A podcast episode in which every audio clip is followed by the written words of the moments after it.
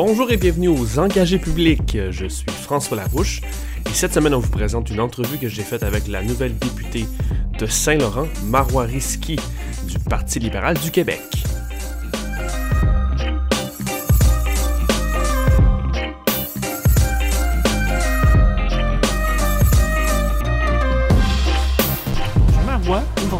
Comment ça va? Très bien. Ah, Merci d'avoir accepté l'invitation. Merci de me recevoir. Oui. Marois, parle-nous de toi. C'est qui Marois Risky? D'où est-ce que tu sors exactement? Ah, je sors d'une mère qui est très combative. Euh, pour parler d'abord de moi, je pense qu'il faut d'abord remonter à ma mère. Ma mère est arrivée ici en 1980. OK. Euh, même si elle venait du Maroc, elle est arrivée ici, elle ne parlait pas le français. Tout le monde pense que dès que tu es marocain, tu parles français, mais elle venait de milieu très défavorisé. Alors, elle est arrivée au Québec. Elle était jeune, puis euh, rapidement, euh, elle s'est installée, elle a eu des enfants, euh, elle a eu ma grande sœur qui est déficiente intellectuelle. Est-ce qu'il est arrivé seul en plus? Elle est arrivée seule. Ah ouais. Donc, puis elle venait pour travailler, faire des sous pour aider sa mère à elle, ma grand-mère, qui était aveugle au Maroc. Elle voulait, Ah, en ouais. fait, ramasser assez d'argent parce que maman n'avait pas compris qu'être aveugle, c'était euh, irréversible. Donc, elle, dans sa tête, elle allait gagner des sous, faire venir ma grand-mère Oh. et trouver les meilleurs spécialistes. Chose qu'elle a faite. Elle a ramassé des sous. Ma grand-mère est venue quand moi j'avais environ 5 ans au Québec. Euh, ma mère me trimballait avec elle. On a fait le tour des spécialistes, puis à chaque fois, ma mère pleurait parce que tout le monde lui expliquait non, on peut pas trouver de solution miracle pour lui redonner la vue. Puis ma mère, à chaque fois, pleurait, puis à un moment donné, elle a comme compris euh, que non, ça va pas changer quoi que ce soit. Mais pour ma grande sœur, euh, ma grande sœur, tous les spécialistes disaient qu'elle ne pourra jamais parler. Euh, elle recevait, les neurones euh, réceptrices fonctionnaient, mais pas les émettrices, euh, qu'elle était déficiente intellectuelle et qu'elle devrait apprendre le langage des signes. Ma mère dit, Ben non, non, non, je veux que ma fille parle. Alors, ma mère a trouvé des spécialistes et euh, quand que, ma sœur a eu l'âge de 12 ans, elle a commencé à dire ses premiers mots, où est-ce qu'on pouvait comprendre ce qu'elle disait. Wow. Alors ça, ça a été toute une victoire pour elle. Donc, ma mère, c'est une battante. Euh, Ben, elle c'est aussi- une sainte femme, je veux dire, ça n'a pas d'allure. C'est ah c'est- très admirable. Les gens qui là. pensent que moi je suis gentille, non, non, non, vous n'avez pas vu ma mère. Ma mère est extraordinaire. Puis euh, après ça, évidemment, euh, elle, a- elle s'est francisée, elle est allée à l'école. euh, puis elle a commencé à avoir des petits emplois. Puis en donné, euh, ben, elle s'est lancée en affaires. Puis personne n'aurait cru quand même être devenue Ah, une femme ouais. d'affaires, mais elle est devenue une femme d'affaires. Elle a réussi. Euh, elle parle très bien le français. Elle dit toujours des fois des affaires. euh, elles seront toujours avec les mêmes mots en fait pompier, plombier. Alors, quand les pompiers débarquent à la maison, Faut qu'elle Ah, le appelle les plomb- bons s'il y a un feu, là. Mais le pire, le plus gênant, ah, j'ai acheté un nouveau condom. Non, maman, t'as acheté un nouveau condo. Alors, euh, euh, ben ça, c'est toujours les mêmes deux thèmes. Puis ça fait depuis mon adolescence que je corrige, mais ça, ça ne veut pas bon. rentrer. Je vais faire exception parce que pour le podcast, d'habitude, ce qu'on fait, c'est qu'on prend la phrase la plus hors contexte et on met ça comme titre. Je vais faire exception, je prendrai pas ce bout-là. Oh, que- mais parce que là, ça, non, non, non, non, non, non. Mais euh, depuis ce temps-là, euh, donc moi, c'est sûr que j'ai grandi dans l'Est de Montréal, euh, plus précisément dans, dans le quartier, la, ben, la circonscription fédérale Hochelaga. OK. Euh, je suis allée à l'école primaire, secondaire et cégep public, donc toutes les filles qui sont allées à l'école Marguerite de la Gemmerais. Alors! Oh, Mais- snap! oui, puis après ça, cégep de Maisonneuve. Mhm. Euh, j'ai toujours joué au basketball depuis que j'ai l'âge de 4 ans. Qui était sportif. Et ceux qui connaissent Steve Nash, je vais faire des jaloux et des jalouses. Moi, j'ai joué avec Steve Nash. J'ai même été payée pour jouer avec lui. Ben j'ai signer ma paire de souliers. Moi, j'étais convaincue que j'allais être grande. Mais je viens dans une famille de, de nains parce que tout le monde fait 5 pieds 2, 5 pieds 3. Puis moi, je suis arrivée 5 pieds 9. Alors, j'ai Fait que toujours... dans la photo, toi, tu dépasses. Oh la oui. photo de famille. Non, puis la blague du laitier, je l'ai entendue plus souvent qu'à mon tour. Hein? C'est correct, hein? Ben là, à voir comment ta mère, c'est une combattante, euh, la pomme n'est pas tombée loin de l'arbre. Exactement. Alors, euh, initialement, moi, je pensais devenir pathologiste. J'étais quand même bonne à l'école. Là, tout le monde dit, euh, ben non, Marois, c'est pas fait pour toi. Alors, je suis allée voir une pathologiste à l'hôpital Maisonneuve-Rosemont. OK. Et là, je me suis rendu compte qu'elle travaillait toute seule avec ses microbes, puis qu'elle parlait avec personne. Moi, je suis verbomoteur et j'aime les gens. Alors, je me suis dit, Hum, je vais faire une euh, réorientation. Alors, j'ai compris que j'aime ça défendre. Et j'avais déjà siégé euh, au conseil d'établissement, président d'association étudiante. Euh, j'étais, j'ai manifesté pour le droit de vote des, ben, des élèves qu'on nous appelait à l'école secondaire de la CSDM. Donc, on avait obtenu notre droit de vote en février 2001. Puis voilà, moi, je l'avais exercé pour avoir un- une danse mixte dans une école de filles. Alors, ça, c'était assez difficile, mais on l'a eu. Alors, par la suite, je suis euh, devenue euh, avocate. Mais avant de devenir avocate, j'ai fait mon droit à Sherbrooke. Après ça, je suis allée à l'Université de la Floride et je faisais la fiscalité internationale. Je suis aussi membre du barreau de New York, barreau de Québec. Mais quand on est en fiscalité internationale, il y a comme deux choix qui s'offrent à nous. OK. Soit qu'on travaille dans un grand bureau, chose que moi-même j'ai fait, ou euh, qu'on euh, travaille vraiment pour des causes. Euh, c'est très, très euh, tentant de faire euh, grand bureau parce qu'on va se dire la paye est extraordinaire, surtout à New York. Euh, alors que quand on décide de, de travailler plus pour des causes, euh, là, il faut s'orienter. Il y a plusieurs avocats fiscalistes qui, euh, par exemple, ont travaillé pour Tax Justice Network et eux sont dédiés à ces causes-là pour lutter contre les paradis fiscaux. Euh, moi, j'ai décidé de devenir professeur. Euh, oui, j'adore enseigner, la pédagogie, la recherche, mais aussi ça me permettait d'avoir la liberté académique pour dénoncer puis expliquer aux gens l'état de la situation. Parce que tout le monde pense que la fiscalité, c'est de payer les impôts, puis c'est donc bien compliqué. On donne ça à notre ami comptable ou à HR Block, alors que c'est super simple. Mais quand on explique aussi aux gens comment ça se fait que les Apple de ce monde qui font des milliards de dollars, en fait, ne payent pas d'impôts, que les gens croient qu'ils en payent, alors que nous, les travailleurs, on en paye plus qu'on devrait, parce que justement, ces entreprises-là se sont désengagées socialement en ne payant pas d'impôts. Et dans certains cas, c'est légal parce que la loi n'a jamais été modernisée depuis 1927. Oui, J'ai bien dit 1927. Alors, ça, prend- ça fait plusieurs années. Mais dans d'autres cas, il s'agit vraiment de fraude fiscale en complicité avec les gouvernements. Donc, c'est vraiment, par exemple, un ministre des Finances qui, lui, il sait pertinemment ce moment, est en train de donner un congé de taxes à des entreprises avec des ententes secrètes. Alors ça, ça m'a toujours euh, outré. Puis c'est de là mon indignation, parce que je me dis, quand on prend le temps d'expliquer ça aux gens, puis qu'on démystifie, comprenne que finalement, c'est pas compliqué de changer des lois, puis qu'on est capable de s'assurer que toutes les multinationales qui font des affaires, qui ont le droit de faire des affaires, mais payent leurs impôts. Et moi, j'utilise jamais le terme payer leur juste part. Non, non, payez vos impôts, là, après ça, on va déterminer si c'est juste. Parce que c'est pas une juste part pour toi? Non, parce que juste pense, comment qu'on fait pour dire c'est quoi qui est Qu'est-ce qui est juste? Non, la loi est claire. Quand euh, vous, là, vous recevez votre paye, il n'y a personne qui vous dit Hum, est-ce que c'est une juste part, le prélèvement qui est fait di- directement, la déduction à la source? Non. La loi vous dit, par exemple, vous êtes dans telle braquette, vous devez payer tel pourcentage. Si on dit que c'est juste, ben à ce moment-là, tout le monde voudrait négocier dans le bureau de Justin Trudeau, dire ah, écoutez, moi, euh, 22 c'est un petit peu trop élevé, mais euh, à 2 là, c'est juste là, quand même. là. Avant qu'on rentre dans ces, ces sujets-là, en fait, la fiscalité, je voulais en parler beaucoup avec toi tantôt. Euh, si je reviens sur ton parcours, qu'est-ce qui t'a amené vers ça? Qu'est-ce qui te passionne? Parce que clairement, t'en as- là, tu t'es lancé. Hein? C'est vraiment, c'est ta couleur, on le voit tout de suite. Qu'est-ce qui te passionne là-dedans? Pourquoi tu as continué là-dedans? La justice sociale. Ouais. La justice sociale et économique, pour moi, n'existe que lorsqu'il y a une justice fiscale. Tout est relié avec la fiscalité. Euh, justement, l'école publique que moi j'ai bénéficié, l'orthophoniste que ma sœur déficiente a bénéficié, ou les orthopédagogues qui l'ont accompagné, le transport scolaire adapté pour euh, ma sœur qui était déficiente intellectuelle, les cours de francisation pour ma mère qui l'ont outi- outillée pour qu'elle puisse prendre son envol, tout ça c'était le service public. Euh, jamais que moi, j'aurais été capable, euh, avec euh, les, les ressources que ma mère avait à l'époque, euh, d'être en mesure de rêver, d'aller faire mon droit à l'Université de Sherbrooke, une UTT de tout le service public, de l'aide financière aux études qui m'ont aussi donné un méchant coup de main pour mes études. Jamais que j'aurais été capable. Alors, tout ce service public, en ce moment, il s'effrite à vitesse grand V. La, notre dette, elle, elle continue d'augmenter. Mais la réalité, c'est que plus il va y avoir des gens qui vont négocier leurs impôts à la baisse, avec la course vers le bas, on sera plus capable, à échéance, de payer tous nos services publics. On a une population au Québec qui est vieillissante, qui a besoin de plus de services. On a des logements insalubres parce qu'on laisse encore des gens vivre dedans, parce qu'on ne met pas assez d'argent pour investir, parce qu'on dit qu'on n'en a pas d'argent. La réalité, c'est qu'il a de la richesse. Le problème, c'est qu'elle s'en va vers les paradis fiscaux.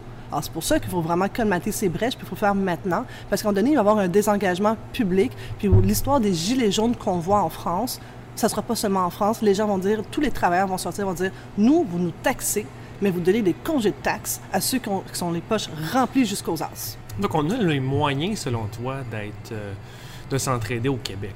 On a les moyens, mais on a aussi... Ben, oui, on a les moyens, mais on n'a pas les outils. Ah, Puis c'est ça notre problème. La loi fiscale n'a pas été écrite par euh, le Saint-Esprit, a été écrite par des législateurs, autrement dit des députés. Donc, moi, je crois que si on décide fermement de dire notre service public québécois, on y croit. Donnons-nous tous les outils pour réussir. Nous allons avoir suffisamment d'argent pour y arriver. Puis souvent, j'entends l'argument suivant qui dit ah, mais si on augmente les impôts des entreprises, elles vont s'en aller. Ça, c'est l'argument le plus absurde que j'ai entendu dans ma vie. ouais, qu'est-ce qu'il y en est? C'est pas vrai. Un instant. Est-ce que, par exemple, Apple va commencer à vendre davantage de produits à des gens qui n'ont pas d'argent en- dans les pays tiers, tels que les pays en voie de développement? La réponse, c'est non. Ils vont toujours aller où est-ce qu'il y a des consommateurs. Les consommateurs sont en Amérique du Nord et dans les pays continentaux, tels que l'Union européenne. Oui, ils vont, être capables de vendre, par exemple, on a vu quand ils ont sorti le iPhone C pour euh, cheap. Alors, ça, ils l'ont sorti. Mais la réalité, quand ils sortent leur iPhone 10, là, ils commencent pas d'abord avec le Zimbabwe. Ils commencent avec les États-Unis, Canada et tous les pays de l'Union européenne ainsi qu'en en Asie. Alors, ils vont où est-ce qu'il y a des consommateurs? Je me rappelle quand il y a eu le débat sur Uber. Euh, certains disaient Ah, mais si Uber doit collecter les taxes, ils vont, euh, Uber va quitter. Je dis Non, Uber, va- ils ne commenceront pas à quitter. Ils n'iront pas aux Zaïre là, offrir leur service. Ils peuvent le faire, mais le- les risques, c'est qu'ils ont plus de chances de- d'avoir des consommateurs au Québec qu'aux Zaïre. Alors, finalement, quand on a exigé que le Québec collecte les taxes de vente, bien, ils l'ont fait, puis ils sont encore ici. C'est drôle, hein? Alors, je me dis que si on fait juste dire à toutes les entreprises, vous allez payer vos impôts comme il se doit, et comme vous faisiez il y a 40 ans, il ne devrait pas avoir de problème. Mais tu penses qu'ils peuvent encaisser ces dépenses supplémentaires puis qu'ils vont pas se sauver nécessairement? Euh, tu, tu- tu- dans le fond, tu, euh, tu nies l'argument de peur qu'on nous sert par rapport à ça. Ah, je le nie fermement. Parce que euh, je ne crois pas que d'un matin, si on demande à Facebook de payer ses impôts, que Facebook va fermer au Canada puis qu'on n'aura plus de compte Facebook pour les Canadiens. Faut pas non plus oublier que Facebook est enregistré à la bourse. Elle a aussi des obligations légales à la bourse. Donc, ça serait beaucoup plus dommageable pour Facebook de dire, vous savez-vous quoi, maintenant, nous, nous sommes plus une société responsable. Nous avons un désengagement social. Je pense que le cours de la bourse risque de chuter. OK. Ben, faut, faut que je t'arrête parce que t'es clairement t'es la- très passionné dans ce secteur-là. Je veux y revenir, mais je veux quand même. On peut faire une autre connaître entrevue davantage. que sur la fiscalité. On va faire un spin-off de balado juste là-dessus. Euh, je veux quand même en savoir plus sur toi aussi. Euh, donc, oui, dans un premier temps, tu viens de me dire que euh, pour toi, c'est un moyen, ce que je- tu me corrigeras au besoin, c'est un moyen pour toi d'aller vers les fiscalités, de, de- de- un moyen concret de- d'aider ou de générer une justice, euh, une équité euh, sociale. Euh, est-ce que pour toi, la politique, c'était le prochain step naturel? Pourquoi donc tu t'es présenté d'abord au fédéral puis au provincial après? Euh, L'histoire, c'est que mon ami, Joël, mon ami Joël Lightbound, euh, qui est maintenant le député de Louis Hébert, Ouais. on s'est rencontrés, on travaillait tous les deux dans un bureau d'avocat. Euh, lui avait fait euh, la avait pris la décision de quitter euh, pour faire le son en politique. Et euh, moi, j'écrivais des articles pour dénoncer euh, l'iniquité fiscale dans le Uh-huh. commerce numérique. Un jour, il m'appelle et il dit ben, Tu sais que Marois, tous tes articles, toutes tes publications, c'est bien. Mais si tu veux vraiment faire le changement, il faut que tu sois au pouvoir pour justement déposer tes, tes propres projets de loi, faire avancer dans les, euh, tes idées dans un parti. Alors là, j'ai réfléchi, mais j'ai pas réfléchi trop longtemps en fait. et je dis parfait, puis je vais faire le saut chez moi, parce que j'ai grandi dans Hochelaga. Alors, euh, j'ai décidé, puis tout le monde, je m'en rappelle, parce que tout le monde dit, bah ouais, tu sais que tu peux choisir un autre comté qui pourrait être prenable. Et moi, j'ai dit non, je pense que si vous n'avez pas On compris... pas proposé quelque chose? Oui, tout le monde euh, m'a dit d'aller ailleurs. Tout le monde m'a dit d'aller ailleurs. Oui, je l'ai- ah, ben, moi, je dis toujours, il y avait deux personnes qui croyaient, ma mère et moi. Après ça, mes amis ont embarqué. OK. Euh, puis mes amis, eux, ils ont cru parce qu'ils savent que euh, quand je prends le temps de rencontrer les gens, je fais vraiment ma, ma démarche euh, d'élection sincèrement. là. Moi, je me présente faire le porte-à-porte. Puis oui, le matin, je suis dans les bouches de métro. J'y crois que quand on rencontre les gens, ça fait une différence Mais- lorsqu'on arrive euh, au bureau de vote. Tu leur dis quoi euh, au porte-à-porte ou Ben, lutte contre les paradis tu, tu leur parles de ça, puis ils ont le temps que de c'est- t'écouter? Ben non, ils aiment ça. Parce qu'ils comprennent. Puis ils savent qu'on leur parle pas des affaires futiles. On leur parle d'une affaire qui est vraiment importante. Puis à chaque fois que j'en ai parlé avec les gens, la réaction est souvent la même. Ben rentre! Alors on me laissait rentrer. Alors, puis même ici, dans Saint-Laurent, c'était la même chose. On dit, j'ai cogné à la porte de, que- de quelqu'un ici. Puis il me dit, non, c'est pas Madame Risky. Vous êtes la fille d'RDI Économie, paradis fiscaux. L'écrit, écrit le nom de sa blonde. Puis là, elle s'en vient, c'est la fille des paradis fiscaux. Je dis, non, la fille qui fait la lutte contre les paradis fiscaux. Oui, a c'est une petite nuance. Mais oui, euh, c'est comme ça. euh, dans- à l'époque, quand Joël euh, Lightbound m'avait dit de faire le saut, moi, j'avais réfléchi. Puis, le Parti libéral du Canada, c'est le parti qui représente plus mes valeurs à moi. Et puis, j'avais fait le saut. Malheureusement, j'ai perdu par 500 voix. Ben, c'est pas beaucoup. Non, surtout compte tenu de l'historique des libéraux dans Hochelaga. Donc, je pense que pour moi, c'était euh, en soi une victoire. Euh, mais j'aurais vraiment euh, quand même aimé être en mesure de déposer mes projets de loi. Mais plus tard, l'histoire a quand même euh, a, a quand même changé puis au final on, des fois on se dit ben rien n'arrive pour rien peut-être que j'aurais été bien malheureuse si j'avais pas été en mesure d'influencer ce grand caucus libéral de leur dire que euh, non l'histoire de Netflix c'est une erreur qu'on ne peut pas permettre à une entreprise comme Netflix, une entreprise étrangère, de faire des affaires au Canada. Penses-tu que tu aurais prêché dans le désert?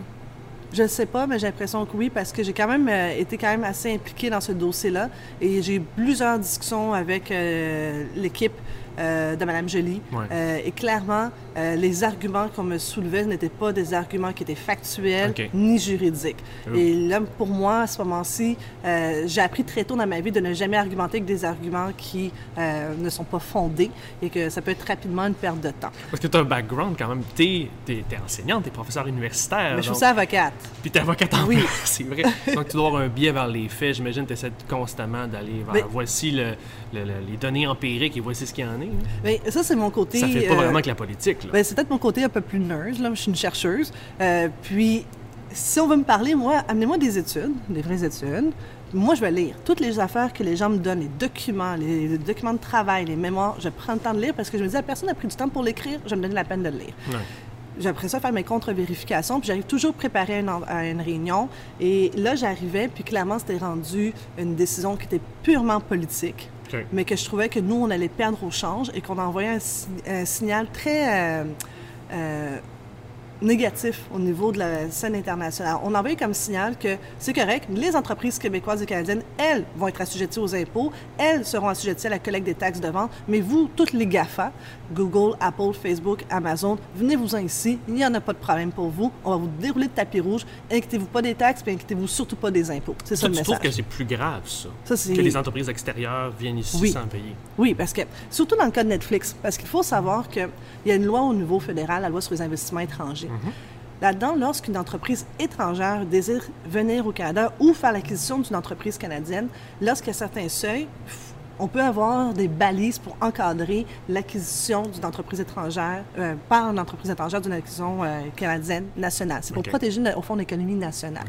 Mais au niveau culturel, là, le seuil est vraiment très, très, très bas. On parle de 5 millions versus, dans l'autre cas, 500 millions. Ouais. Alors là, l'objectif de ça, l'objectif des législateurs à l'époque qui ont réfléchi à cette loi, c'est de dire la culture canadienne, on doit la protéger parce que nous sommes en Amérique du Nord et nous sommes un tout, tout, tout petit marché versus les États-Unis qui, eux, essaient d'exporter toute la culture américaine et on ne veut pas se faire absorber par la culture américaine, notamment.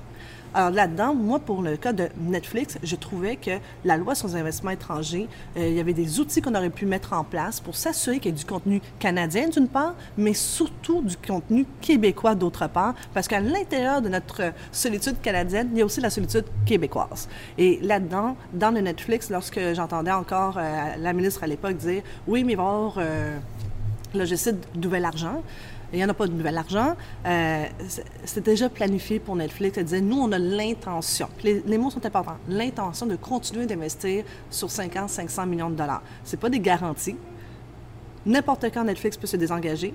Et on nous a jamais clairement dit, OK, c'est quoi les projets que vous allez faire? Est-ce qu'il va y avoir euh, du doublage québécois? Est-ce qu'il va y avoir des créations québécoises? Est-ce qu'on va faire la promotion de nos euh, euh, émissions québécoises sur Netflix? Moi, j'ai pas vu d'engagement là-dessus, ni de garantie. Mais pourquoi un gouvernement, c'est- là je, je fais l'avocat du diable, mais pourquoi un avocat, euh, un avocat, un gouvernement, voyez une avocate peut-être, mais pourquoi un gouvernement imposerait ça à une entreprise étrangère? C'est le libre marché, ils peuvent faire ce qu'ils veulent. La première chose, notre motto canadien, c'est ordre et bon gouvernement. Bon gouvernement, on peut l'interpréter comme bon père de famille, bonne mère de famille. Puis une bonne mère de famille va s'assurer là, que tous ces petits vont être capables de savoir c'est quoi leur identité intrinsèque. Puis notre identité intrinsèque n'est pas la politique américaine. C'est quoi l'identité canadienne dans ce cas-là? Pour toi, en tout cas? Ben, pour Surtout moi, que tu as, un beau bagage, un beau parcours. euh, Moi, une fois que j'ai été la plus fière d'être canadienne, c'est quand Jean Chrétien dit que non, nous, on n'ira pas faire la guerre parce que les Américains nous demandent de faire la guerre. C'est qu'on est capable de prendre nos propres décisions par nous-mêmes. On est capable de dire, wow, là, là, ça, ça nous ressemble pas. Puis que nous, on va investir davantage dans les casques bleus parce qu'on va faire de la prévention sur le terrain avant que ça escalade.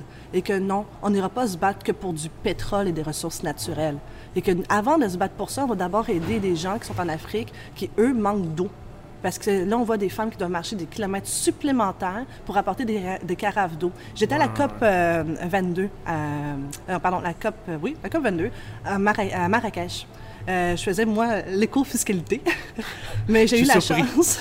j'ai eu la chance de rencontrer des ambassadeurs et ambassadrices de l'Afrique. Et eux autres me disaient, nous autres, là, la sécheresse, ça fait en sorte que les femmes marchent de plus en plus loin, les enfants marchent de plus en plus loin et le risque d'agression sexuelle augmente de façon importante. Et que là, les guerres civiles pour la bataille de l'eau est déjà présente en Afrique. Alors, moi, quand pour moi, être Canadien, c'est que contrairement à d'autres pays qui, eux autres, vont se battre pour d'autres types de ressources naturelles telles que le pétrole et qui vont peut-être s'engager dans des guerres qui ne sont pas fondées et qu'on a déjà vu dans l'histoire n'ont pas été fondées pour la raison initiale, euh, je préfère m'engager à vraiment aider les autres pays à protéger les enfants. On a quand même signé des déclarations universelles de la protection des droits de l'homme. Alors ça, il ne faut pas juste signer, il faut mettre les outils. Puis habituellement, c'est ça que le Canada fait. On est ailleurs dans le monde pour aider à augmenter le niveau de vie, la qualité de vie de tout le monde. Et cette image traditionnelle oui. du, du, du, Canada, agent pacificateur, pour toi, tu y tiens beaucoup, donc. Oui. Puis euh, aussi, quand on a, qu'on a dit à l'Arabie saoudite que non, ça suffit. Ça, j'étais fière d'être canadienne. Euh, parce qu'en ce moment, les États-Unis ne sont pas capables de dire aux, Saoudiens, là, vous êtes allés trop loin. Et euh, la ligne rouge a été franchie plus qu'une fois. Et là, je suis très contente d'être canadienne parce que notre ambassadeur, la seule chose qu'on a peut-être dû faire, ce serait une aide d'honneur à notre ambassadeur canadien pour son retour d'Arabie Saoudite. On aurait dû lui faire une aide d'honneur. Lui, là, je suis fière qu'il soit notre ambassadeur canadien. Reviens à la maison. L'international te plaît beaucoup. Tu suis ça. Oui. Tu étais passionné. Est-ce que tu voyages beaucoup? J'adore voyager. J'aime aller découvrir des nouvelles cultures. Puis je suis bien parce que c'est Laurent, on a la diversité. Oui, oui, oui. Et, euh, ça, c'est sûr que oui. Euh, par exemple, euh, j'allais au Costa Rica essayer de faire du surf, ça n'a pas été très concluant. Donc, j'allais au Nicaragua, j'ai pris d'autres cours, toujours pas concluant. Malibu, ça marche pas. Donc, j'essaie toujours de faire des voyages pour faire du surf, mais finalement, j'ai fini. Je, reste à la plage. Je vais continuer sur la même lignée. Est-ce que. comment tu déclines ton identité? Maintenant? Tu es député au Québec, à Québec, comment tu déclines ton identité québécoise? Comment tu la décris, toi? Ah, ben moi, moi je suis québécoise, mais je suis quand même d'origine marocaine. Uh-huh. Et ça, je l'habite euh, parfaitement. Euh, moi, j'ai jamais eu honte de mes, de mes origines. Jamais, jamais, jamais. Même quand que par la suite, euh, c'est devenu moins populaire de dire que, ah, t'es arabe. Il y a eu un moment dans la société. Après le 11 septembre? non, moi je dirais plus lorsqu'il y a eu les débats sur les accommodements religieux là, j'ai, je trouvais que c'était la première fois qu'au Québec, là, on lavait allègrement notre linge sale de façon publique, sans aucun filtre. Et que là, tout était euh, permis dans l'espace public. Euh, on voyait même des vidéos sur le net d'une femme voilée qui s'est fait cracher au visage dans l'autobus de Montréal. Jamais que j'aurais pensé qu'on aurait manqué autant de civilité au Québec. Puis heureusement, c'était des cas isolés, euh, parce qu'habituellement, on est très généralement hyper accueillant. Euh, la compassion. Moi, ma mère, elle s'est installée là, euh, dans l'Est. Là. C'était que des Québécois qui lui ont donné des coups de main pour qu'elle puisse justement euh, sortir de, son isolement puis prendre son envol. Alors moi, ça, ça, ça a été la, seule fois que je trouvais là, que ça ne nous ressemblait pas du tout. On n'est pas des chicaneux. Qu'est-ce qui nous ressemble? La compassion. Puis ça, je donne l'exemple. quand il y a eu le tremblement de terre en Haïti, tout de suite au Québec, là, c'est comme si Haïti, c'était notre voisin, la porte à côté. Euh, moi, j'ai des amis policières. Tout de suite, elles, elles ont rempli des formulaires pour dire, savez-vous quoi, là, on s'en va en mission aussi en Haïti, aider maintenant, euh, parce que ça va prendre, euh, parce que les prisons aussi avaient été endommagées, donc il y a eu plusieurs ah criminels qui avaient pris la rue. Alors, il y a plein de, petites affaires qu'il faut penser, dire, OK, sécurité, sécurité des enfants, les hôpitaux, il n'y en a plus, il faut tout reconstruire. Et on a vu même nos entreprises dire, nous, on a du matériel, on s'en va là-bas. D'autres qui moi, je suis ingénieur, architecte, je suis retraité, je vais envie donner un coup de main. Des infirmières qui y vont, on a vu tellement de monde y aller donner un coup de main. Et ici au Québec, les gens, là, par eux-mêmes, sur les réseaux sociaux, se mettaient des pages pour dire Moi, je donne des affaires. Si vous avez des affaires, moi, j'ai une caravane, je peux venir chercher des affaires chez vous. Puis on peut commencer à envoyer ou, euh, des, vêtements pour les jeunes qui sont là-bas ou du matériel scolaire. Puis je me rappelle, donné, ils montraient euh, qu'ils avaient ouvert une boîte euh, en Haïti parce que c'était des affaires là, aussi simples que des euh, crayons de couleur. Puis là, les enfants étaient émerveillés d'avoir des crayons de couleur pour pouvoir juste dessiner. Alors, c'est ça le Québec, c'est qu'on est toujours capable de se virer sur des scènes, de s'arranger, puis on est capable ensemble de trouver des solutions pour des problèmes, puis on n'a pas besoin nécessairement d'avoir des affaires hyper organisées pour se dire on va être capable de trouver une solution. Quand les réfugiés syriens sont arrivés, encore une fois, c'est la communauté qui a pris charge. C'est les Québécois qui ont dit, ben moi, je suis capable d'en accueillir chez moi. Euh, puis euh, ici, dans Saint-Laurent, il y a des organismes qui, eux, euh, tout de suite, ont été capables de dire, nous, là, on a des camions, Dites-nous où aller. Si vous avez des vêtements, si vous avez des meubles, dites-le nous. Un organisme comme le, le qui vient en aide aux nouveaux arrivants, eux, elle me racontait, Anaït, qui est en charge de cet organisme, elle me dit, ont donné une, une famille qui, eux, ont acheté une nouvelle maison. Ils ont donné l'entièreté de leur ancienne maison. Du nous, on va repartir à neuf. Fait que, tant qu'à faire, Ben on va tout donner ce qu'il y a dans la maison. Eh oui, ici. Ben C'est ça, le. Québec. Fait que c'est l'entraide. Puis je trouve ça cohérent que tu parles de ça parce que il y a un lien dans le fond avec l'équité, puis la justice sociale, puis c'est ce que tu vois dans le Québec, dans le Canada. Donc Oui. euh, ça fait partie de. Je trouve ça très, co- très cohérent en tout cas que tu parles de ça. C'est bon de savoir que je suis cohérente. C'est cohérent. C'est cohérent. Euh, je vais t'amener ailleurs quand même, euh, Oui. puis aller plus vers tes, euh, tes dada. euh, on, on peut aller très profondément dans la fiscalité. On va essayer de te suivre. Oh, ton défi, pas nous pas. Mais euh, je vais commencer d'abord avec quelque chose que tu dis souvent, qui est même écrit, je pense, sur le site du Parti libéral. Ton cheval de bataille, c'est l'équité fiscale. Pour un néophyte, ça veut dire quoi? L'équité fiscale, c'est que tout le monde devrait payer ses impôts en fonction de sa capacité de payer. Donc, par exemple, un étudiant ne devrait pas payer d'impôts. Il est aux études, il ne travaille pas. Un aîné fait beaucoup moins de revenus, donc il ne devrait pas payer d'impôts. Et sa capacité de faire des revenus supplémentaires est excessivement réduite rendu à la retraite. Donc, tout le système fiscal est basé sur sa capacité à générer des revenus. Si vous êtes millionnaire, moi, je m'attends à ce que vous payez plus d'impôts qu'un père monoparental avec deux enfants. Alors ça, c'est la logique. D'autre part, il y a les entreprises et les individus. Il y a plusieurs décennies, les compagnies, là, dans l'assiette fiscale, absorbaient environ 75% de l'assiette fiscale, Ouais. les particuliers 25% Aujourd'hui, c'est exactement l'inverse. C'est vrai, ça? C'est les particuliers qui absorbent tout la- la- le fardeau fiscal. Comment qu'on peut le voir? Quand que tous les jours, en passant, vous payez des impôts. Les impôts, là, c'est l'impôt sur le revenu, mais aussi les taxes à consommation. Exact. Ajoutez aussi les taxes municipales et les taxes scolaires. Tous les jours, vous consommez. Plus vous êtes riche, plus vous êtes capable de réduire votre taxe à la consommation. Comment vous allez le faire? Vous pouvez tout acheter en ligne puis vous assurer de ne pas payer de taxes là-dessus. Ça, euh, une personne qui, euh, qui est moins nantie n'a pas nécessairement les outils pour aller sur Internet, acheter en ligne, faire des économies d'échelle.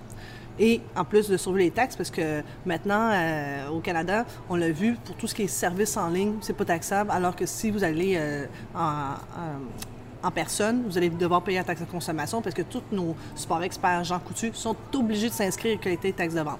Si je ramène, moi, ce qui m'intéresse le plus, l'impôt sur le revenu, parce que c'est ça l'enjeu. L'impôt sur le revenu, vous n'avez pas le choix de payer vos impôts. Il y a une déduction à la source. Donc, tous les travailleurs, l'employeur, ne demande pas la permission. À chaque paye, vous allez le voir, vous voyez votre paye brute. Après ça, vous voyez le net. Le net, il reste pas mal moins. hein? C'est ça.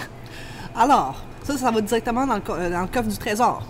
Mais les entreprises, elles, ont développé depuis maintenant, quoi, environ une trentaine d'années, euh, des nouvelles stratégies. Il y en a qui vont dire optimisation fiscale. D'autres vont dire évitement fiscal, puis d'autres vont aller plus loin, fraude fiscale. La fraude, c'est quand vous avez l'intention délibérée de ne pas payer d'impôts, vous allez frauder. Pendant plusieurs années, on protégeait les multinationales en disant Ah, eux autres font juste de l'optimisation fiscale, ils sont tellement bons, ils ont les meilleurs avocats fiscalistes au monde, les meilleurs comptables fiscalistes au monde, c'est pour ça qu'ils sont capables de réduire leurs impôts. C'était pas vrai. C'était faux. Qu'est-ce qui est arrivé? Je vais vous donner un exemple concret. On va prendre le cas de Apple. Apple, dès les années 80, a décidé de se délocaliser en Irlande. L'Irlande vivait à ce moment-là euh, un problème au niveau financier. Alors, l'Irlande, il y a eu un deal qui a été conclu. En échange de 5 000 emplois en technologie, donc des emplois payants, on va fermer les yeux, on va signer une entente secrète. Moi, le gouvernement, et vous, président de Apple. Eh oui, vous êtes rendu Steve Jobs. enfin, mon véritable talent va être reconnu. En plus, vous avez la barbe pour. Alors là, le deal, c'est Apple dit nous, on va faire semblant d'avoir un chef social, mais seulement nous deux qui le sait. Ouais. On signe l'entente. Puis moi, je dis l'impôt à l'époque euh, en Irlande était à 10% pour les sociétés. Là, je dis moi, je vais payer 2% Ça, l'entente était signée en 1988, si ma mémoire est bonne. Ça, c'est une entente secrète. Il y a seulement nous deux qui étaient au courant, le gouvernement et l'entreprise. Le gouvernement dit, Ah, c'est pas grave, là. on a les employés, les Ouais, employés vaut- vont payer les impôts. Ça vaut-tu la peine? Non. non. Non, non, non. Je vais expliquer pourquoi ça vaut pas la peine. Là, je continue l'histoire. Non, mais 2% c'est pas beaucoup, hein. Mais vous savez que si elle était restée, l'entreprise, euh, aux États-Unis, l'impôt à l'époque était 35 donc 35% L'Irlande, c'est 10% Déjà, juste à, ça payer le véritable impôt, elle aurait économisé 25 En effet. Mais non, c'est ben trop 10% donc 2% Mais après ça, elle a renégocié. Elle a renégocié au moment que l'Irlande faisait face à son pire état financier où est-ce que le FMI, le Fonds monétaire international, a dû venir en aide puis éjecter de l'argent en Irlande. La Banque mondiale a dû venir en aide, puis ça veut dire que tous les travailleurs sont venus en aide, parce que le FMI et la Banque mondiale, c'est tous les pays, puis ça, c'est financé par qui? Bien, par les contribuables. On vient en aide dans l'Irlande, et pendant ce temps-là, Apple renégocie encore son taux d'imposition, qui passe de 2 à 1% après ça 0,5, mais finalement, 0,5, c'était beaucoup trop, alors il faut attendre. 0,005% qui a été négocié. Ben, donc, sur 20 milliards de revenus, c'est l'équivalent d'avoir payé 50 millions de dollars. Ça, c'est comme si quelqu'un qui faisait 100 000 faisait un chèque de 50 dollars au gouvernement. C'est ça l'équivalent. C'est absurde. Et euh, finalement, c'est une femme, moi c'est mon idole, Margaret Vestager. Elle, c'est comme la Jeanne d'Arc de la fiscalité. OK. Elle a décidé de les poursuivre. Elle a dit, vous avez fait de la fraude. C'est pas de l'optimisation, c'est pas de l'évitement fiscal, c'est des ententes secrètes qui sont illégales vous attirez des emplois par poursuivre En, quoi c'est illégal si le gouvernement accepte et le législateur doit faire des lois spéciales pour. Mais vous savez, dans une démocratie, la transparence doit toujours guider nos actions. Mhm. Or, des bons gouvernements, ça, c'est un principe qui s'applique encore. Mais c'est que dans euh, l'Irlande est un pays euh, membre de l'Union européenne qui a signé, euh, évidemment, la Constitution de l'Union européenne. Et à l'intérieur de ça, on ne peut pas se faire de la concurrence déloyale. Alors, si on applique des taux d'imposition, puis moi, je me dis, OK, moi, la France, où je suis, là, je donne un chiffre à tout hasard, 28% général, et que l'Irlande est à 10% on va dire, hmm, OK. Mais là, si j'apprends que finalement, non, c'est pas 10% c'est à 0,5% tu viens de me faire la concurrence déloyale parce qu'au fond, tu es capable de délocaliser des sièges sociaux pour apporter plus d'emplois dans ton pays au détriment des autres pays membres de l'Union européenne. Alors, c'est ça la concurrence déloyale et c'est ça qui devient des ententes secrètes illégales. Mais au-delà de ça, il y a aussi l'autre affaire qui signe, ce sont les conventions fiscales. Donc, le Canada signe plein de conventions fiscales. Ça, nous, on va dire, nous, là, on prend pour acquis que tu ne paieras pas d'impôt au Canada sur certains revenus parce qu'on prend pour acquis qu'ils ont été payés déjà en Irlande. On parle toujours d'une entreprise, oui, de, Apple. Oui. Donc, euh, on va dire, OK, dans ce cas-ci, ah, pour X raisons, on va savoir, nous, dans notre tête, on donne un, un break fiscal, un petit congé fiscal, parce qu'on dit, OK, ce type de revenus, on va dire, par exemple, les dividendes qui ont été versés vers Apple Irlande, nous, on va accepter de ne pas l'imposer au Canada à, sa part entière parce qu'on prend pour acquis qu'il a été imposé en Irlande pour éviter un problème de double imposition. Parce que sinon, ce serait l'Irlande et le Canada qui taxent le même revenu. Mais là, on se rend compte que finalement, notre entente, pour pas qu'il y ait de double imposition, n'a pas créé un problème de double imposition, a créé un problème de double non-imposition. N'est pas imposé ni au Canada ni en Irlande parce que l'Irlande décide volontairement de fermer ses yeux ainsi que ses coffres d'État, puis permet à, par la suite à Apple Irlande de faire bifurquer son argent vers une coquille vide aux îles Caïmans, qui sait pertinemment que l'impôt est à 0 ah. Et là, là-dessus, Margaret Vestager a condamné l'Irlande à aller récupérer 20 milliards auprès de Apple. Et l'Irlande a dit non, non, non, on ne va pas les récupérer 20 milliards. Mais finalement, euh, ça va se régler. Apple a décidé de verser ce 20 milliards en fiducie, mais porte quand même la décision en appel.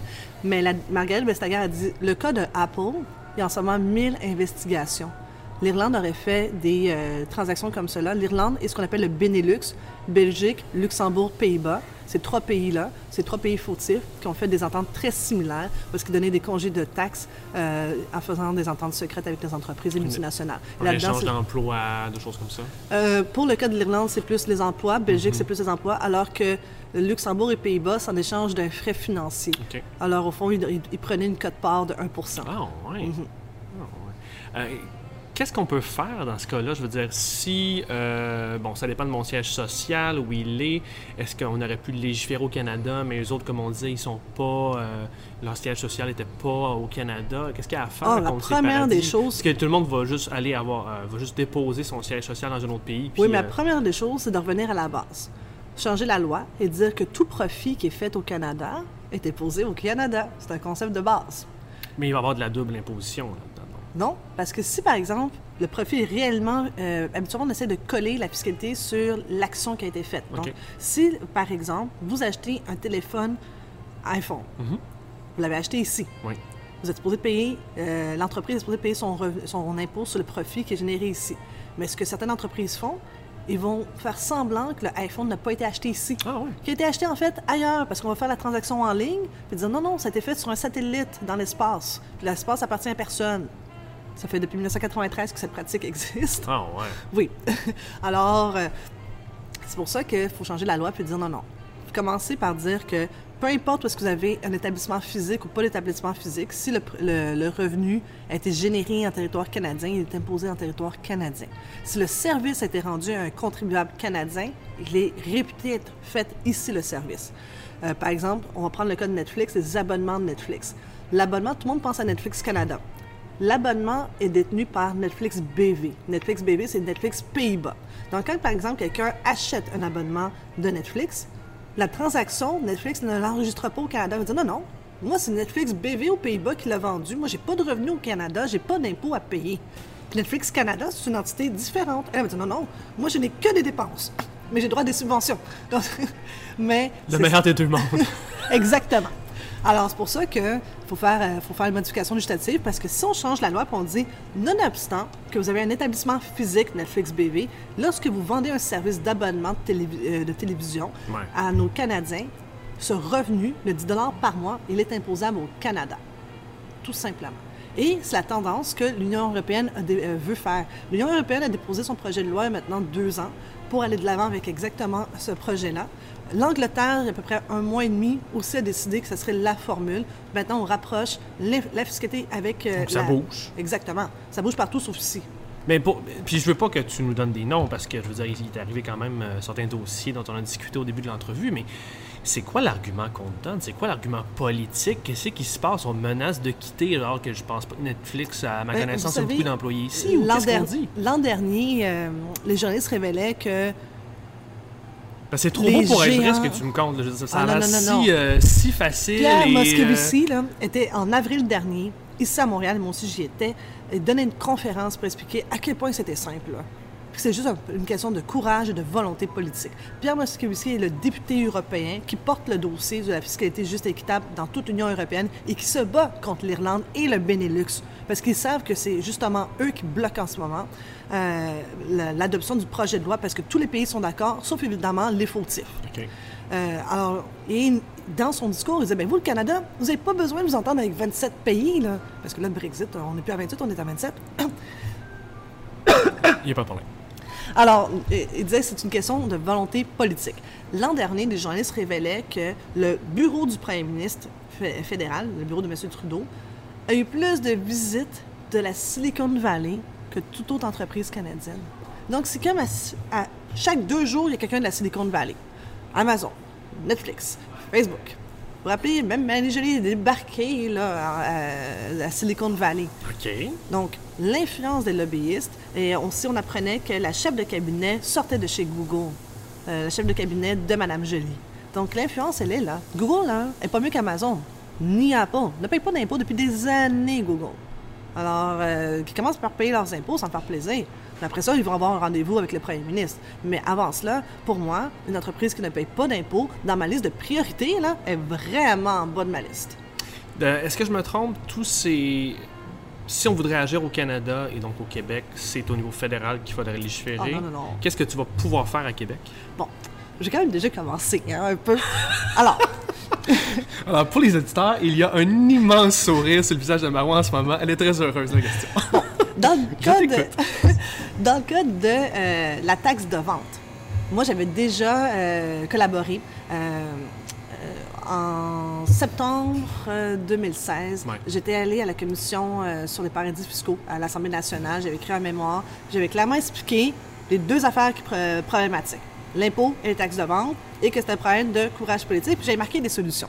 Euh, la personne la plus rapide sur le téléphone, ça a été Amir Kadir. Ah, Lui il m'a appelé. Madame Risky, voulez-vous écrire un projet de loi pour nous? Je dis, ben oui, avec plaisir. Et Amir Kadir connaît très bien ma couleur politique. là. Puis je dis, Bon, vous savez que vous contactez le libéral. Oui, oui, pas de problème, c'est parfait. Puis il dit, mais toi, Marois, est-ce que tu as un problème? Je dis, non, moi, je n'ai pas de problème. Fait on fait avancer des dossiers? Exactement. Par la suite, j'ai euh, d'autres parties m'ont appelé. Puis je dis non, en ce moment, je travaille. euh, moi, j'ai donné mon OK pour Amir. Je travaille sur un projet de loi pour Amir Kadir. Euh, mais vous êtes les bienvenus pour embarquer. Le PQ, j'ai eu euh, des discussions avec Jean-Martin Hossan. Euh, puis lui, euh, évidemment, il croit euh, fermement. Non, je pense que c'est Euh, d'accord. Au PLQ, même chose. Ils ont dit, ben là, continue ton projet, puis vous le déposerez. Ont dit, mais c'est un petit peu saugrenu, là, Marois, là. T'es la libérale avec QS. J'ai dit, ben écoutez, on, on fait avancer le Québec, on ne fait pas avancer. Et par la suite, évidemment, le projet de loi a été déposé. On euh, J'ai demandé au président du Conseil québécois du commerce de détail, M. Léopold Turgeon, que je connais bien, avec qui on a fait plusieurs conférences ensemble pendant plusieurs années. On a parcouru le Québec pour faire des conférences pour sensibiliser les gens à l'équité fiscale dans le commerce numérique. Euh, M. Simons aussi était venu à cette conférence de presse, donc c'était bien organisé. On dépose. Euh, par la suite, ce que moi j'ai peut-être un peu moins aimé, c'est que j'aurais aimé ça qu'il soit adopté dans son entièreté immédiatement. Euh, il y a eu, je crois, la- un petit peu l'ajout politique. Alors finalement, Carlos Etao a déposé son propre projet de loi pour aller pour la taxe de vente. Ok. Mais je suis contente parce qu'au moins, euh, il a repris euh, ce que moi je voulais. Je voulais m'assurer qu'il euh, y ait vraiment euh, toute la taxe de vente, non seulement sur les biens tangibles, mais aussi sur les biens intangibles, ce qu'on appelle les services. Euh, mais je voulais aller plus loin, plus rapidement. Je serais allée aussi avec l'impôt. Mais je comprends qu'à l'intérieur, au Canada, on n'a pas bougé. Au Québec, on a été capable de faire tout ça en l'espace de 18 mois. Alors qu'ailleurs dans le monde, ça leur a pris entre 7 et 11 années pour aller changer la loi en matière de taxes de vente. Donc, le Québec, on a été capable en 18 mois d'agir. Alors, j'aimerais avoir le même momentum pour l'impôt sur le revenu, puis que d'ici 18 mois, on ait changé nos lois, euh, parce que les gens doivent savoir. En matière fiscale, le Québec est pleinement autonome. On n'a pas besoin d'attendre après Ottawa. On a notre propre agence, on a notre propre loi, et je dirais même plus loin, nos effectifs. Revenu Québec s'est grandement amélioré. Il y avait une certaine époque où que les gens disaient Revenu Québec, c'est comme le cousin pauvre de Ottawa, là, de la RC. C'est pas vrai. J'ai entendu dire qu'il y a une certaine Marois Risky qui est allée faire des formations Oui, là, apparemment. Fait que je sais pas s'il y a un lien. Non, a pas. Ben, je- ben, moi, je peux vous dire que j'ai rencontré des employés qui veulent faire la lutte contre les paradis fiscaux, mais qui veulent courir pas après les contribuables, ils veulent courir après les gros requins, les grosses multinationales. Puis là, ils se sont donné des outils. Euh, Carlos Ottawa avait annoncé justement, parce qu'une de mes recommandations dans mon rapport qui avait été déposé, euh, c'était d'avoir une unité à Québec qui fait de la fiscalité internationale. Parce qu'en temps normal, le Québec, nous, on fait pas de la fiscalité internationale, on laisse ça à Ottawa. OK. Mais moi, j'avais travaillé dans le dossier des Panama Papers et les Paradise Papers avec l'émission Enquête. Et clairement, l'ARC ne faisait pas son travail. OK. Euh, la plus grosse fraude a été orchestrée avec l'ARC. Donc, pour moi, là, j'ai eu là, l'affaire KPMG. Avec- OK, oui. oui, oui. L'affaire KPMG, lorsqu'ils ont signé l'amnistie avec les fraudeurs, non. Ça, pour moi, euh, c'était inacceptable. Et je ne comprends pas qu'à ce jour, il n'y a personne à Ottawa qui demande et réclame une enquête publique, une enquête policière de la GRC, parce que je, suis convaincue, je demeure convaincue, qu'il y avait suffisamment de preuves pour aller à procès en matière criminelle pour poursuivre non seulement les experts comptables, la firme, mais aussi les contribuables qui ont fraudé à coût de millions de dollars pendant pas une année, pas deux, mais pendant 12 années de fisc canadien. Donc, ils ont volé tous leurs voisins, tous les Canadiens. OK. Donc, on va pas attendre après Ottawa. Non. On va pouvoir légiférer, continuer d'avancer à Québec. Oui, puis l'affaire dans ce dossier de KPMG, moi, ce qui m'a outré, c'est qu'il y avait aussi trois dossiers québécois là-dedans. Je n'ai pas encore révélé les noms, là. Alors, euh, peut-être qu'un jour, l'émission Enquête va aller plus loin et on va pouvoir révéler les noms. Mais on s'est fait passer aussi un sapin. Parce qu'en temps normal, Revenu Québec, Revenu Canada communique. Puis quand que Revenu Canada, on va dire que c'est un haut fonctionnaire qui dit Ah, nous, on a signé ici une entente, tout est beau. On va prendre pour acquis que vous avez fait votre travail comme il faut, que vous n'êtes pas fait passer un sapin, que vous avez essayé de nous refiler ce sapin. Mais là aussi, on s'est fait refiler un sapin au Québec. Alors, C'est pour ça que je dis qu'il faut développer notre propre expertise et ne plus faire confiance et tenir pour acquis que la RC a fait un travail impeccable. OK. Et c'est pas juste moi qui le dis, le sénateur Percy Downey, euh, sénateur libéral, a dit que lui aussi, le lien de confiance avec la RC a été brisé. Est-ce qu'on peut attendre euh, des négociations que tu auras avec le gouvernement ou un dépôt de projet de loi euh, de la part du, du PLQ? Oui. Que- quel est ce grand sourire? Ben, c'est clair que euh, je ne suis pas venue euh, en politique pour me tourner les pouces. hein. Non, tu voulais pas juste être euh, Non, backbencher dans le non, fond? euh, non, non, En plus, j'ai l'immense honneur d'avoir le dossier d'éducation et d'enseignement supérieur et stratégie numérique. Ah. Dans le dossier stratégie numérique, ça inclut les GAFAM NATO, les géants du web. Alors, nécessairement, ça inclut la fiscalité du web, T'as bien négocié ça? quand même. mais mais c'est aussi euh, vraiment dans mon expertise. Ouais. Euh, c'est tra- euh, dossier je travaille en collaboration avec tout le monde parce que pour moi, la lutte contre les paradis fiscaux n'a aucune couleur politique. La seule couleur, c'est le fleur de lys. Que, euh, ça va être ça. On a beaucoup parlé des entreprises. Qu'est-ce qu'il y en a des particuliers? Pourquoi une personne qui fait des millions de dollars au Québec devrait les déclarer ici? Qu'est-ce qui a gagné? Euh, je veux dire, euh, moi j'ai des millions de dollars, j'ai gagné, j'ai, travaillé très euh, fort pour gagner ça, ça me revient. Moi je vais aller chercher la, la meilleure technique fiscale pour payer le moins d'impôts Il n'y a possible. aucun problème pour euh, profiter de tous les avantages fiscaux, toutes les déductions auxquelles vous avez droit. Moi, est-ce que j'ai un problème? C'est lorsque vous fraudez. Je vous donne un exemple concret. Dans un des reportages qu'on a fait avec Enquête, dans le dossier des Paradise Papers, euh, il y avait de la fausse facturation. Donc, on a une entreprise canadienne qui est basée ici au Québec, pour euh, souvent, qu'est-ce qui peut être fait là-dedans? Euh, Lorsqu'une entreprise fait de la fausse facturation vers une, une entreprise coquille vide dans Ouais. un paradis fiscal, au fond, on augmente nos dépenses pour venir diminuer nos sources de revenus pour payer le moins d'impôts. Ça, c'est de la fraude. Alors, et moi, les entreprises qui disent oui, mais je l'ai gagné, mais l'infirmière aussi l'a gagné soir de son front, son salaire, l'enseignante aussi, le pompier encore plus, euh, que non, je, je m'excuse. Euh, les entreprises aussi, lorsqu'elles euh, payent des impôts, c'est parce qu'elles bénéficient de d'autres infrastructures aussi publiques.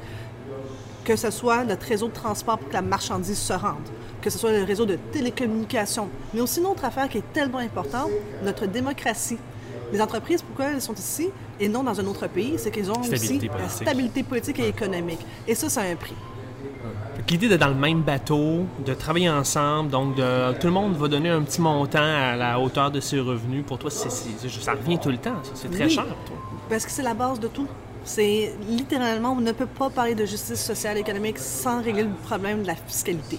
Euh, j'entends souvent les gens, euh, même ce matin, on parlait encore euh, de tout ce qui est les taxes municipales, les taxes scolaires. Les gens ont un sentiment que c'est pas équitable. Puis je les comprends parce que souvent, quand que l'évaluation arrive, c'est en fonction des prix de revente qui a été fait autour d'eux. Alors là, ils voient que, OK, prenons par exemple l'exemple de Montréal. S'il y a de la spéculation, puis que tous les prix des maisons augmentent, augmentent, augmentent, mais vous n'avez pas l'intention de vendre, vous n'avez pas fait des rénovations extravagantes pour faire un flip, puis que vous voyez votre euh, état de compte augmenter de la, de la- de la valeur foncière, vous dites, un instant, là, moi, ma maison, je l'ai payée 300 000, là, vous êtes en train de me dire qu'elle vaut 800 000. Ouais.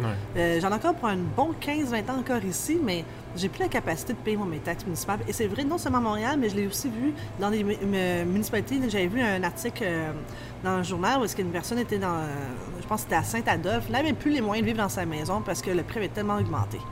Alors, c'est aussi à faire qu'on réfléchisse à la fiscalité municipale euh, pour voir comment on fait pour s'assurer que les Québécois sont capables de vivre chez eux le plus longtemps possible sans nécessairement mettre non plus de frein aux investissements étrangers, mais une façon de faire pour s'assurer de bien contenir la spéculation.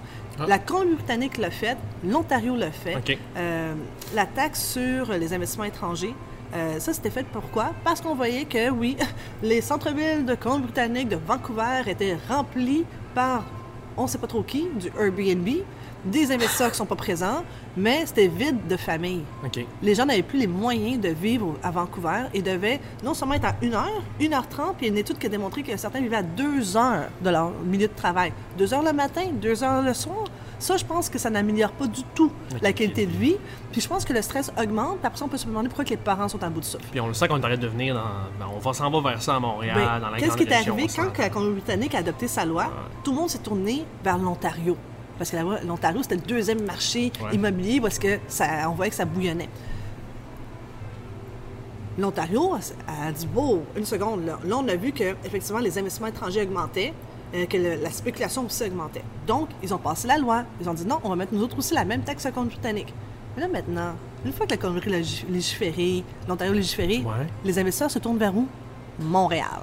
Ah. Alors lorsqu'on voit la tour de condo de Canal Montréal vendue, là, je voyais dans un chiffre dans un journal c'était 88% par euh, des non-résidents, moi, ça me fait plaisir que les tours, mais j'aimerais ça qu'elles soient aussi euh, euh, vendues à des gens qui vivent à Montréal. Euh, il va falloir aussi qu'on qu'on ait au Québec un plan en matière d'occupation du territoire, d'habitation, et s'assurer qu'on est capable, que mettre chez nous veut vraiment dire quelque chose. Là. Mais mon doux Marois, mais je, je vais pas te poser la question qu'on t'a posée. Tout le monde t'a posé la même question. oui, qu'est-ce fait- que je fais là? Non, non, non, je sais. Je vais pas la poser. Je vais la poser différemment. C'est juste que tu as un discours pour nous engager qui est très inspirant. Je pense qu'il y a quand même des choses où on peut se rejoindre. Mais là, j'ai fait ma recherche. Tout le monde te demande question au Parti libéral, mais je ne te poserai pas. As quand même donné une bonne réponse. Mais vite de même, si on va dans les préjugés et les grandes caractéristiques des partis, tu fitterais plus avec QS. Non, mais toi, Amir m'a dit que c'est bien qu'il y ait des gens comme moi dans toutes les autres parties. Il est prêt à partager, Amir. T'es un agent infiltrateur de QS du Parti libéral. non, mais euh, sincèrement, c'est qu'un ton Parti libéral n'a pas toujours eu qu'un seul courant de pensée. Euh, puis les gens parlent des 15 dernières années, mais on pourrait ajouter un zéro pour parler des 150 ans libéral. Euh, je crois que moi, je m'inscris davantage dans une tendance qui est, oui, centre-gauche. Euh, mais oui, il y a des centres-droites. Ça, c'est notre parti. Mais c'est à moi. il, y a des, débats au caucus, ils vont en ah discuter. Mais vous avez tout le monde compris que je suis capable de parler puis de m'affirmer. Hein? Alors, mais j'amène aussi mes idées. Puis c'est vrai que, que je bouscule. J'avoue que je bouscule puis je brasse de l'air autour de moi, mais je brasse aussi des idées. Euh, puis les idées que moi je brasse, c'est pas seulement Marie Risky s'est réveillée ce matin puis elle a pensé à telle affaire. Non, je discute avec des gens, je discute avec des experts. Puis oui, euh, venir d'un milieu académique. Un bagage aussi. Absolument. Puis, mais aussi mon milieu académique, puis mon milieu réseau communautaire, euh, ça aide beaucoup. Puis ça porte de réflexion, puis on réfléchit aussi différemment. Mais à la fin de la journée, moi, je serais pas capable d'être dans un parti où est-ce qu'il y a seulement une ligne. Moi, j'aime débattre. Alors, je suis contente, dans vos partis, il y en a des débats. Donc, avis au prochain chef ou à la prochaine chef du Parti libéral. Et d'ailleurs, est-ce que tu vas. Est-ce que tu... Où est-ce que tu vois ton avenir au Parti libéral, toi? Ben, je pourrais reprendre la phrase de M. Legault. On verra. c'est excellent, c'est excellent. Euh, puis, euh, le, mais, temps passe. Mais je réponds quand même à la question. Où est-ce que je vois mon avenir? Moi, je me vois qu'une personne qui doit porter des idées, euh, qui va faire cheminer le parti. Il y a des dossiers que moi me sont à cœur moi, j'aimerais qu'à terme, euh, moi, mon objectif ultime, c'est qu'un jour, j'ai plus besoin de parler de l'équité fiscale, parce que je vais pouvoir dire mission accomplie. Et puis qu'on parle d'autre chose. je ne sais pas c'est quoi la, prochaine thématique, mais pour moi, ça, c'est vraiment quelque chose qui doit être réglé. Euh, ici, dans Saint-Laurent, j'en ai des problèmes de surpeuplement des classes. Euh, donc, ça me prend de l'argent. À un donné, je pourrais plus taxer les contribuables et dire, hum, augmenter encore les taxes. Il n'y en a plus d'argent dans les poches des contribuables, il faut aller ailleurs. Et ce sont les entreprises qui doivent payer leurs impôts. OK. Alors, ça, c'est donc, c'est où est-ce que je me vois? Ce dossier-là, c'est ce que j'aimerais vraiment accomplir. Euh, durant ma période en politique. D'accord. Donc, tu es, euh, ferme sur l'objectif et souple sur les moyens? Non, parce que même le moyen, c'est ce que j'ai déjà écrit le projet de loi. Donc, il faudrait que les gens ah. adhèrent à mon projet de loi. Euh, le, temps passe vite, je vais quand même euh, t'amener sur d'autres euh, d'autres terrains. un petit peu de politique plus partisane. comment tu as interprété l'élection de la CAQ? Comment tu, as vu ça? Quand même 37% des électeurs qui se sont pointés en passant. Qui ont élu le nouveau gouvernement de, François Legault. Qu'est-ce que ça veut dire pour toi? Est-ce que ça veut dire qu'il faut couper absolument dans les services? Est-ce que ça veut dire qu'on s'en va vers plus de nationalisme au Québec? Comment tu vois ça? Il y a plusieurs éléments. Euh, une des tendances au niveau international, c'est ce qu'on appelle le, euh, dégagisme. Mhm. Donc, on l'a vu, Colombie-Britannique, 15 ans de libéraux, merci, bonsoir, ils sont partis. L'Ontario, parti libéral dissimé. Euh, la France, on a vu l'élection de M. Macron. Alors, les partis traditionnels ont. Ouf, même Emmanuel Valls s'est rendu en, Espagne, c'est même exilé, lui. Ah ouais? oui. Alors, M. Trump, l'élection de M. Trump, c'est vraiment du dégagisme, parce que même personne n'était capable de dire, bah oui, M. Trump va gagner au la main contre Hillary Clinton. Donc, je pense que ça, c'est un des éléments. Mm-hmm. L'autre élément que moi, j'ai aussi dit euh, après la campagne, c'est qu'on n'a pas livré la campagne auquel les Québécois s'attendent et qu'ils doivent s'attendre d'un parti comme le Parti libéral du Québec, le Parti des grandes idées, mm-hmm. celui qui a fait des changements énormément, qui a toujours été capable de se renouveler puis d'arriver avec des plans ambitieux pour le Québec. La deuxième carte d'assurance maladie, deuxième journée de campagne, c'est pas emballant. On s'entend. Quand on offre trop d'éléments en campagne électorale, à un moment donné, les gens n'écoutent plus. C'est des promesses, des promesses, des promesses. Puis moi, j'aime dire non, ce sont des engagements. Mais quand il y en a trop, les gens disent non, ce sont des promesses. Alors les gens n'entendaient plus ça. Alors ils disent, tu sais quoi, on va donner la chance à M. Legault. Ça fait longtemps que vous êtes là. Allez vous ressourcer dans les banquettes de l'opposition. Puis il y a aussi une affaire qu'il faut respecter. La sagesse populaire, là, veut qu'il y ait une alternance des pouvoirs. On ne peut pas rester là 20 ans, 30 ans, 40 ans. Alors, oui, alors ça aussi, c'est quelque chose qui, pour moi, c'est un facteur. Puis j'accepte que, oui, effectivement, là, nous, on a eu, on a gouverné, le Parti libéral a gouverné, puis là, les Québécois nous disent, nous, maintenant, on veut essayer quelque chose de nouveau. Es-tu plus contente d'être, d'arriver dans l'opposition, puis de pouvoir faire des médias, pousser tes idées comme ça, que d'avoir euh, d'être arrivé, d'être peut-être tombé au gouvernement, puis de te battre au caucus, puis que ça passe pas tout le temps, puis de te faire des ennemis. Es-tu satisfaite finalement? C'est une bonne chose pour toi de la position? non, j'aurais, non, j'aurais beaucoup plus euh, souhaité être la porteuse du ballon de la réforme fiscale. Euh, puis d'ailleurs, mes discussions avec M. Couillard, la première chose que j'ai demandé, euh, en fait, que je lui ai dit, c'est que moi, j'ai un franc-parler, ça peut plaire ou ça peut déplaire, mais j'ai clairement un dossier euh, la lutte contre les paradis fiscaux, puis je vais faire une réforme fiscale pour m'assurer que les entreprises payent leurs impôts.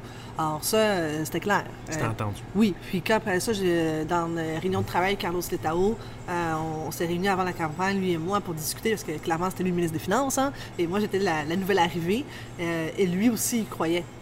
lui, là, c'était clair que effectivement, il faut agir, et que lui avait fait le premier pas en matière de taxe à consommation, la taxe de vente, et que là, fallait aller, euh, on devait aller plus loin, aller chercher maintenant de l'impôt. Mais il avait fait, lui, le premier travail pour la taxe à consommation.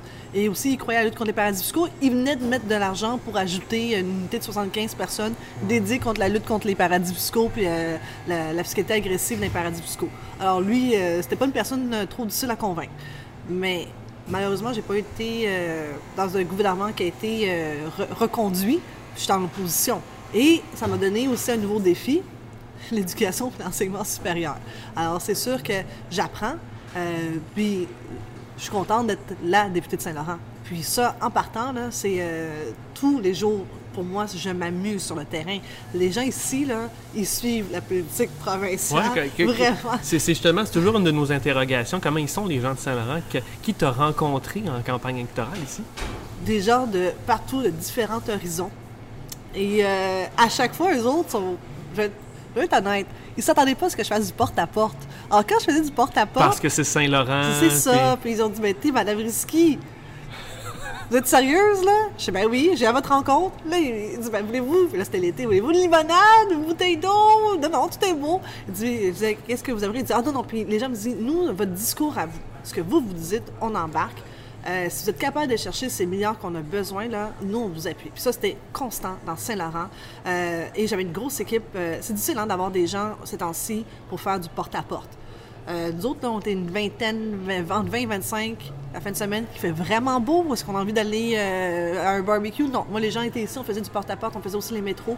Et les gens étaient juste contents de nous voir. Puis ils ont dit, ah, ouais, vous ne nous prenez pas pour acquis. Et ça, je l'ai entendu très souvent, vous ne vous prenez pas pour acquis. Euh, hier soir, euh, euh, Daniela et moi, on est allés à un événement. C'est l'école Katimavik. C'est leur bingo annuel. Ils m'ont invité, mais ils ne pensaient pas que j'allais y aller. Alors, quand je suis arrivée... Il était surpris de te voir arriver? Oui. Puis il dit, mais... Parce qu'on va s'entendre, la plupart des gens là-bas n'ont pas le droit de vote. C'est des nouveaux arrivants. Ils viennent d'arriver. Habituellement, le politicien ne se pointe pas là parce qu'il sait que, on va dire, son retour sur l'investissement, entre guillemets, il n'est pas fort. Alors moi, j'arrive, puis c'est des enfants, ils ont clairement pas le droit de vote. Moi, je suis arrivée là et je me suis amusée. Daniela, elle tirait les chiffres en espagnol, moi en français, l'autre en arabe. C'était magnifique. Puis, une madame du Bénin. Elle, quand je me suis présentée, elle a dit Non, vous êtes notre députée Je dis Oui et vous faites ce genre d'activité, elle était émue de savoir que les politiciens du Québec étaient proches de leur peuple. Et elle, ça faisait cinq mois qu'elle était ici, euh, et euh, elle était tellement contente de savoir, qu'on lui a remis euh, notre carte. Je peux vous appeler? Je peux vous envoyer un courriel? Je dis oui, oui. Mais elle était bouche bée. Puis moi, ça, ça m'a vraiment ému. Euh, parce qu'elle, euh, probablement que dans son pays, elle, ne s'attendait pas à ce que son politicien, son député, son, soit là, proche d'elle, puis qu'elle vienne à elle. Elle dit Oh, wow! Puis ça, je me suis dit, ben, c'est ça, faire la politique à notre façon, à nous, au Québec. Tu es en train de me dire que tu es une personne normale? On peut te parler? Ah oui. Hein, t'es parlable? Mais non, c'est pas ça que je dis. Je dis que si vous m'invitez pour du bingo, je vais être présente. y avait-tu quelque chose d'autre que tu avais remarqué chez les gens de Saint-Laurent? Euh, tu as fait du porte-à-porte beaucoup? Est-ce qu'il y a une caractéristique ici qui, qui t'a vraiment frappé? Ou, euh? Les familles sont nombreuses. Nombreuses? Ici, là, c'est pas des euh, familles avec deux enfants, là. Non, non, non, non, oubliez ça. C'est des familles 3, 4. Et en donné, en faisant notre porte-à-porte, la madame vous dit Est-ce quelque chose qu'on peut faire pour vous? Puis elle s'en elle est enceinte, elle a sept enfants, puis elle dit faudrait que je bouge un meuble. Puis j'entendais, moi, j'ai plein de gars en bas. puis c'était. Alors là, on lui montre. Engagez-vous qui disait, ah ouais, venez, venez. Alors, on, lui montre son lit. Elle en revenait pas. Là, nous, on avait euh, des petits jus pour les enfants. Elle dit, oh non, je peux pas accepter. Elle dit, c'est moi qui devrais vous offrir quelque chose. Ben non, nous, on s'amuse. Mais c'est vraiment des familles nombreuses. Euh, et euh, les Laurentiens aiment vraiment leur quartier. Euh, on dit souvent que quand on déménage à Saint-Laurent, on reste à Saint-Laurent. Euh, il y a beaucoup de services euh, communautaires. Mais souvent, les gens pensent que Saint-Laurent, c'est très riche parce qu'on a le technoparc, mais on a aussi Ouais. des quartiers très euh, somptueux. Vraiment somptueux. Mais on a aussi des poches de population qui sont vraiment pauvres. Et là, on a des organismes qui viennent en aide. Euh, je pense par exemple à la Coquela, euh, qui nourrit 600 familles. J'ai aussi la Corbeille, qui est un peu plus au nord de Saint-Laurent, qui est dans Bordeaux-Quartier-Ville, qui, elle, nourrit des milliers d'enfants et de familles.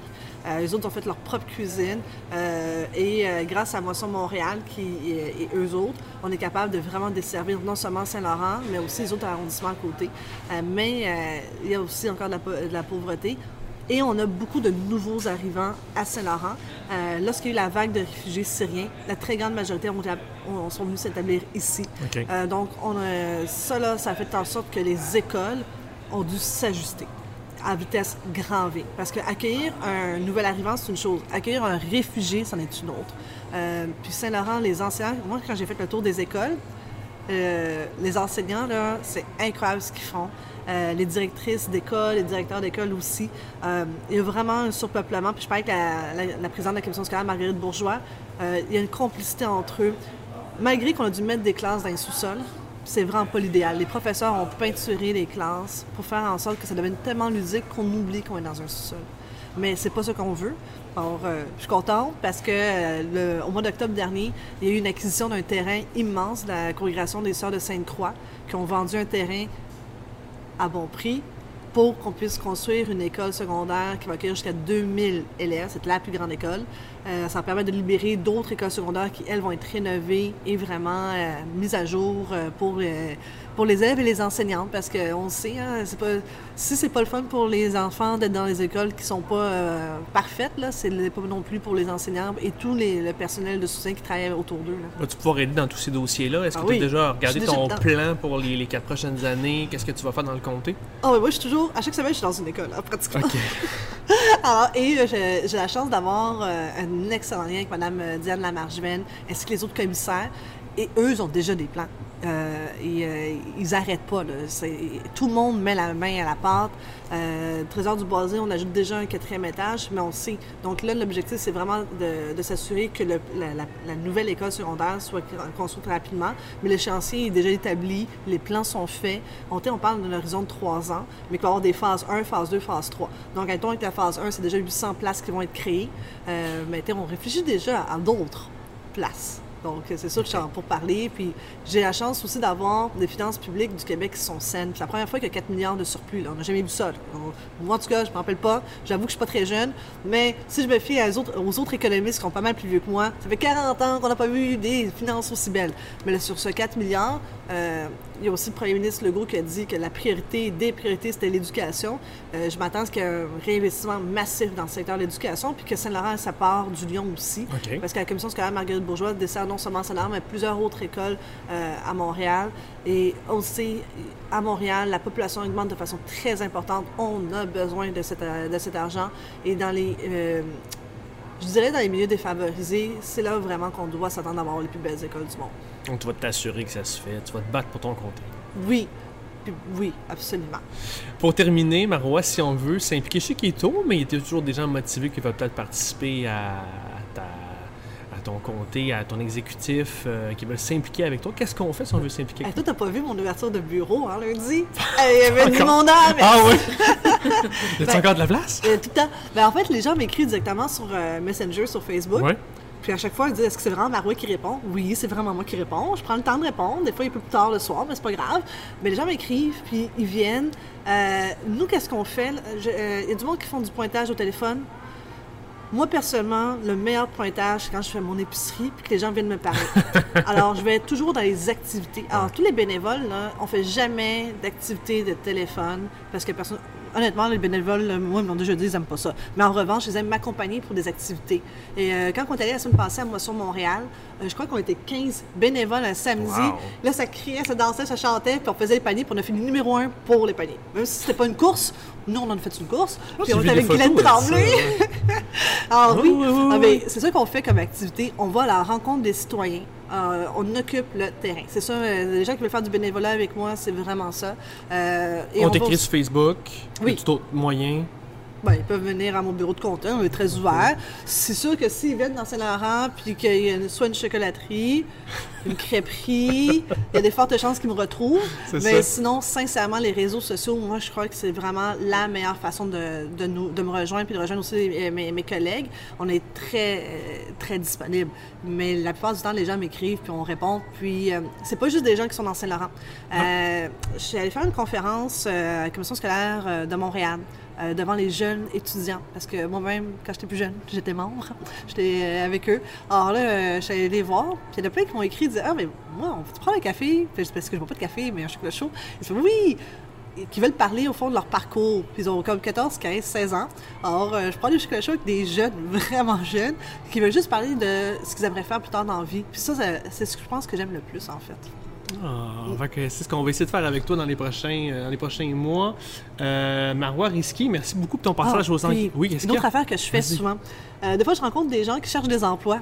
Oui? Oui. Puis t'es aides? Oui, parce que à Saint-Laurent, on cherche de la main-d'œuvre. Puis moi, je rencontre plein d'entreprises ici. là. Vous n'avez pas idée le nombre d'entre- d'entreprises que je rencontre. Et la première chose qu'ils me disent, Marois, on a besoin de talent. Je dis, OK, parfait. Or, euh, l'autre jour, il y a une femme que je rencontre au parc Jarry, Bouchera. Elle me dit, eh moi, là, ça fait des mois, des mois que je cherche un emploi. Je dis, OK, mais c'est quoi ton travail? Elle dit, mais je suis traductrice. Alors là, Madeleine qui travaille à mon bureau, elle parle avec une commission scolaire qui ont justement besoin d'une traductrice. Nous, on fait t'es aussi. mis en contact. Oui, Ah, alors on sert aussi à ça. Ben oui, ben, c'est ce qu'on a. On a un beau réseau. Ouais. Quand on est en politique, on a la chance de justement euh, de conjuguer tous les différents réseaux ensemble. Et quand on entend les besoins d'une personne, les besoins d'une autre personne, nous on le sait, puis c'est à nous de faire juste le lien. Puis après ça, la magie opère. Effectivement, je... j'y opère et aujourd'hui aussi. Merci beaucoup, Marois Risky, pour cette entrevue aux engagés publics. C'est un plaisir. À la prochaine. Oui.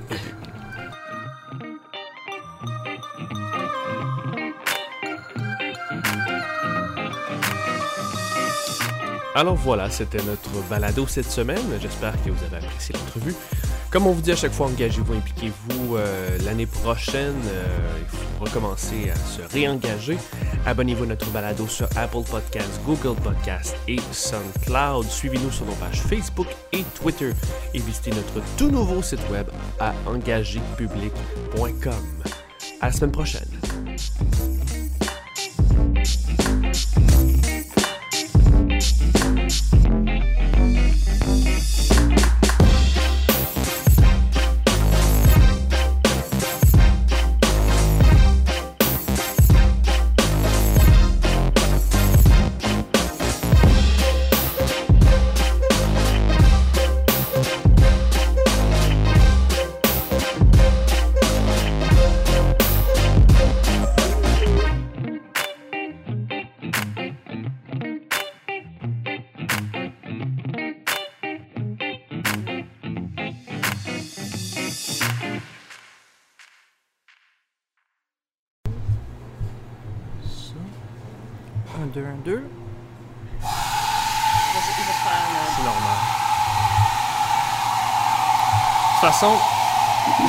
Pour t'expliquer un peu le fonctionnement. Euh, dans le fond, on fait un one take.